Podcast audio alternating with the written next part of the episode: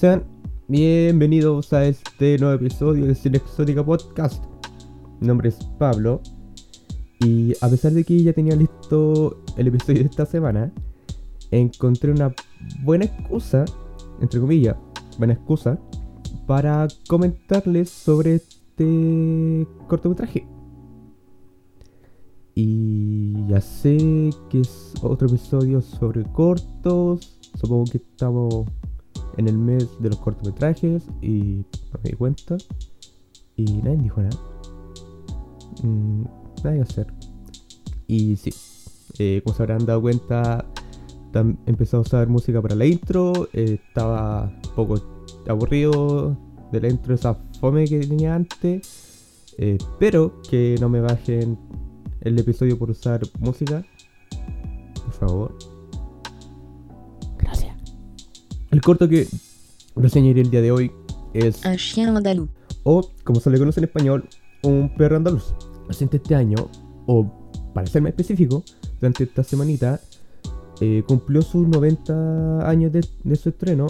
Y bueno, como dije, salió la oportunidad justa para reseñarlo. Lo más probable es que la película de la que iba a hablarles antes lo haga en un episodio más futuro y lo más probable es que lo publique poco antes, sin esa espera de las dos semanas entre episodios. Quién sabe. En fin, este cortometraje mudo en blanco y negro fue estrenado en 1929, dirigido por el español Luis Buñuel en su primer trabajo cinematográfico y escrito en conjunto con Salvador Dalí.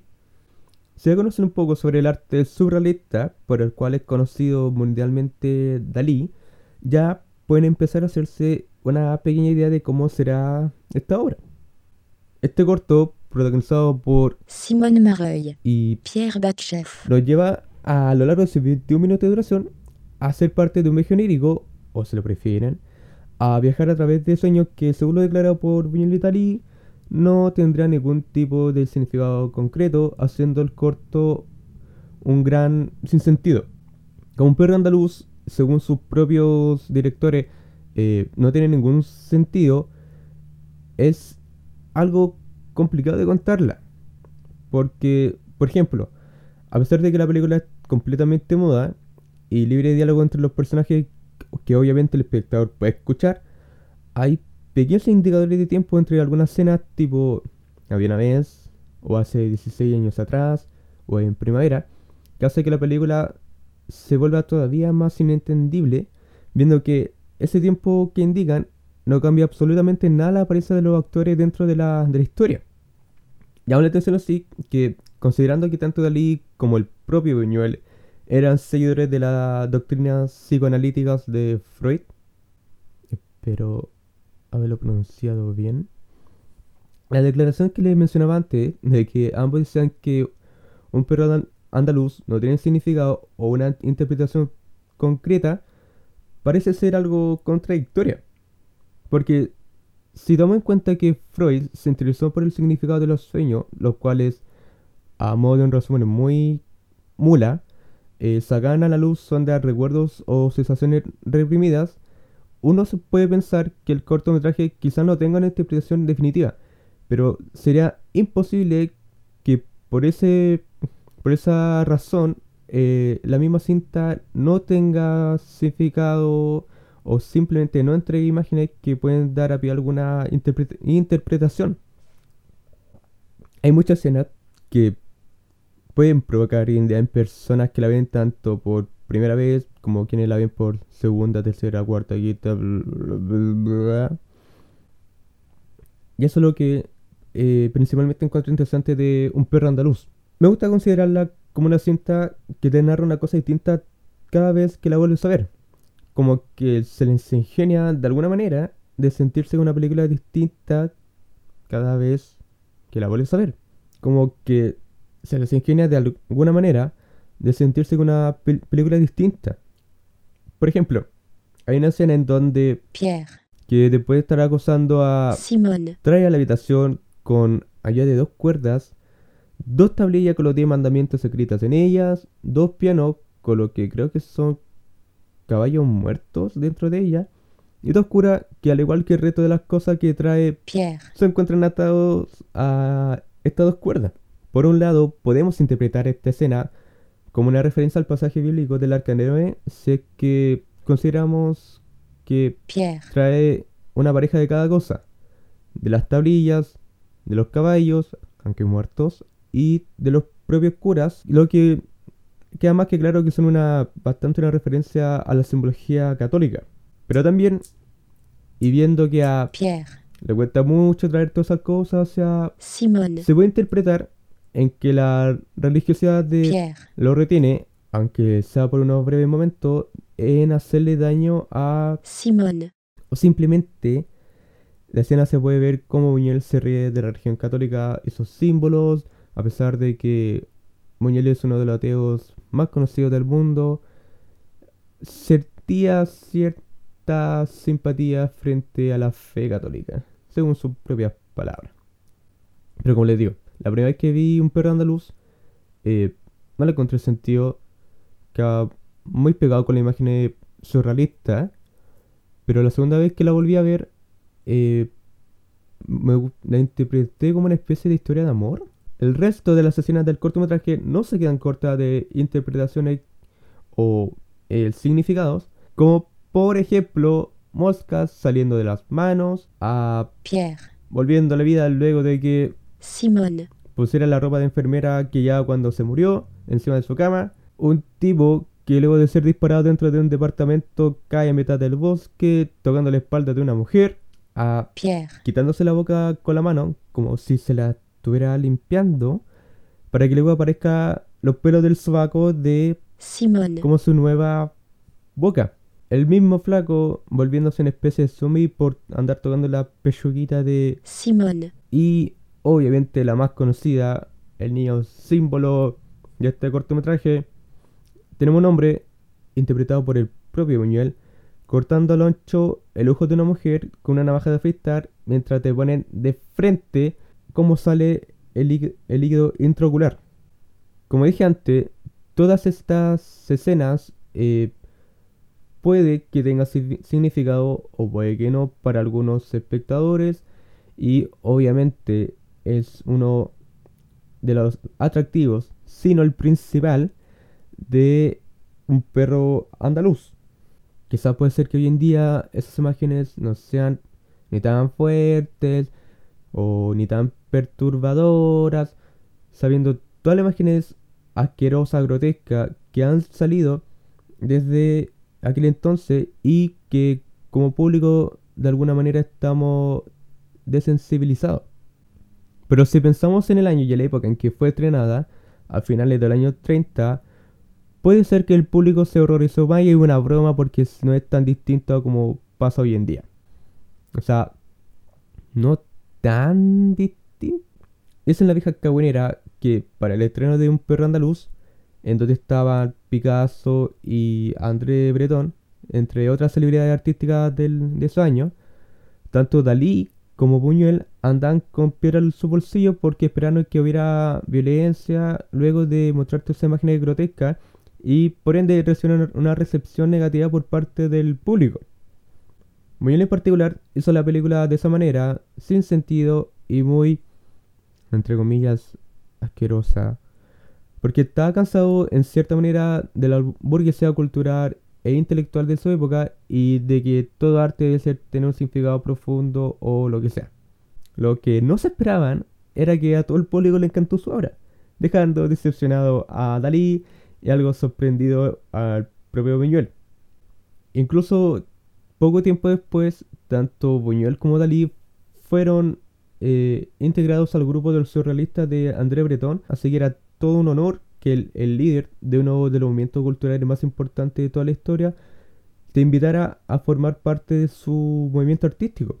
Y esta apreciación de Perro Andaluz es algo que se ha mantenido eh, en mayor o en menor grado a lo largo de toda la historia. Muchos críticos consideran la obra de Buñuel como el padre de las películas independientes e incluso algunos críticos lo ven como el abuelo o el tatarabuelo de los videos musicales modernos si pensamos que muchos de ellos tienen no la manía, pero sí la decisión artística de usar eh, imágenes sin sentido acompañadas de su música, que muchas veces no, tampoco tiene sentido. Hasta el día de hoy, este cortometraje sigue siendo considerado una pieza clave dentro de la historia del cine y muchas otras producciones la han referenciado o le han rendido tributo de algún modo. Pixie, por ejemplo, referencia toda la cinta en su última The Baser del álbum The Little, si no me equivoco, y David Bowie ponía el corto entero al inicio de los shows que promocionaban Station to Station. También es más evidente que este surrealismo de un perro luz y también de las propias obras filmes que vendrían después de Buñuel inspiró mucho a David Lynch. Guiño, guiño. Pero si pensamos en producciones más recientes, eh, en Los Simpsons también la mencionan en el capítulo en que Lisa lleva a los hijos de Cletus a la ciudad para culturizarlos. Y aunque no me crean, he visto en YouTube un video de 24 segundos, si mal no recuerdo, en que recrean la escena donde cortan el ojo de Simone, con una navaja de afeitar, pero interpretado por Shrek y Fiona. Y no, no lo acabo de inventar, el video es real. Lo vi cuando estaba preparando este episodio y lo primero que se me pasó por la cabeza es qué clase de maniático o genio incomprendido pudo haber salido con esta idea de mierda una absoluta genialidad. Así podemos ver que la influencia de la cinta de Buñuel al parecer no conoce límites, para bien o para mal. Solamente espero que no hagan la versión porno. Por favor, sea considerado. Un perro andaluz es una obra que cualquier persona aficionada al cine debe ver al menos una vez en su vida, aunque sea solamente por su historiosidad. Porque nunca, hasta ahora en que estoy grabando este episodio, he oído a alguien decir, oye, damos un perro andaluz en mi casa.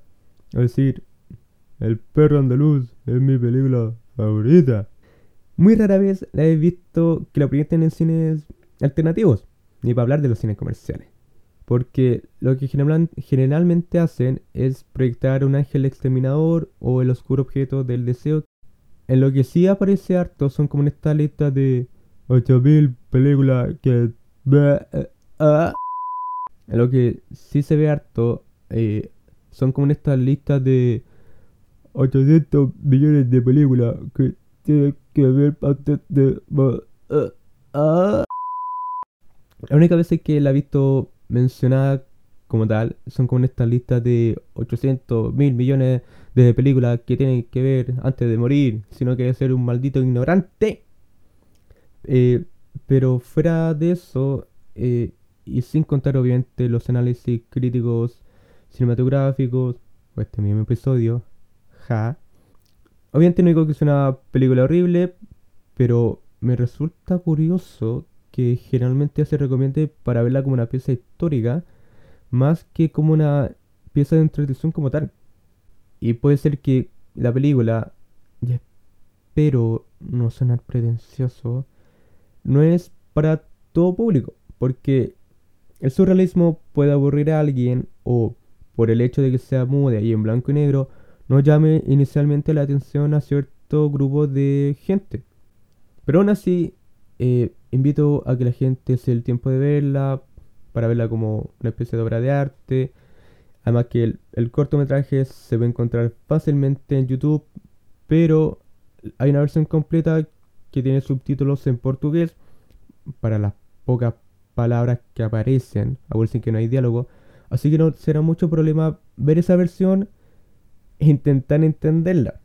Así que no se preocupen por el idioma. Quien quiera saber más de la obra de Buñuel luego de ver un perro andaluz, recomiendo en especial dos películas. El ángel exterminador y El discreto encanto de la burguesía, que es la película por la que obtuvo su primer Oscar por mejor eh, película extranjera. Aunque estas dos películas no sean tan surrealistas como el corto, aún tratan el tema de las emociones reprimidas en los sueños por si a alguien le siguió interesando esa temática en Un perro andaluz.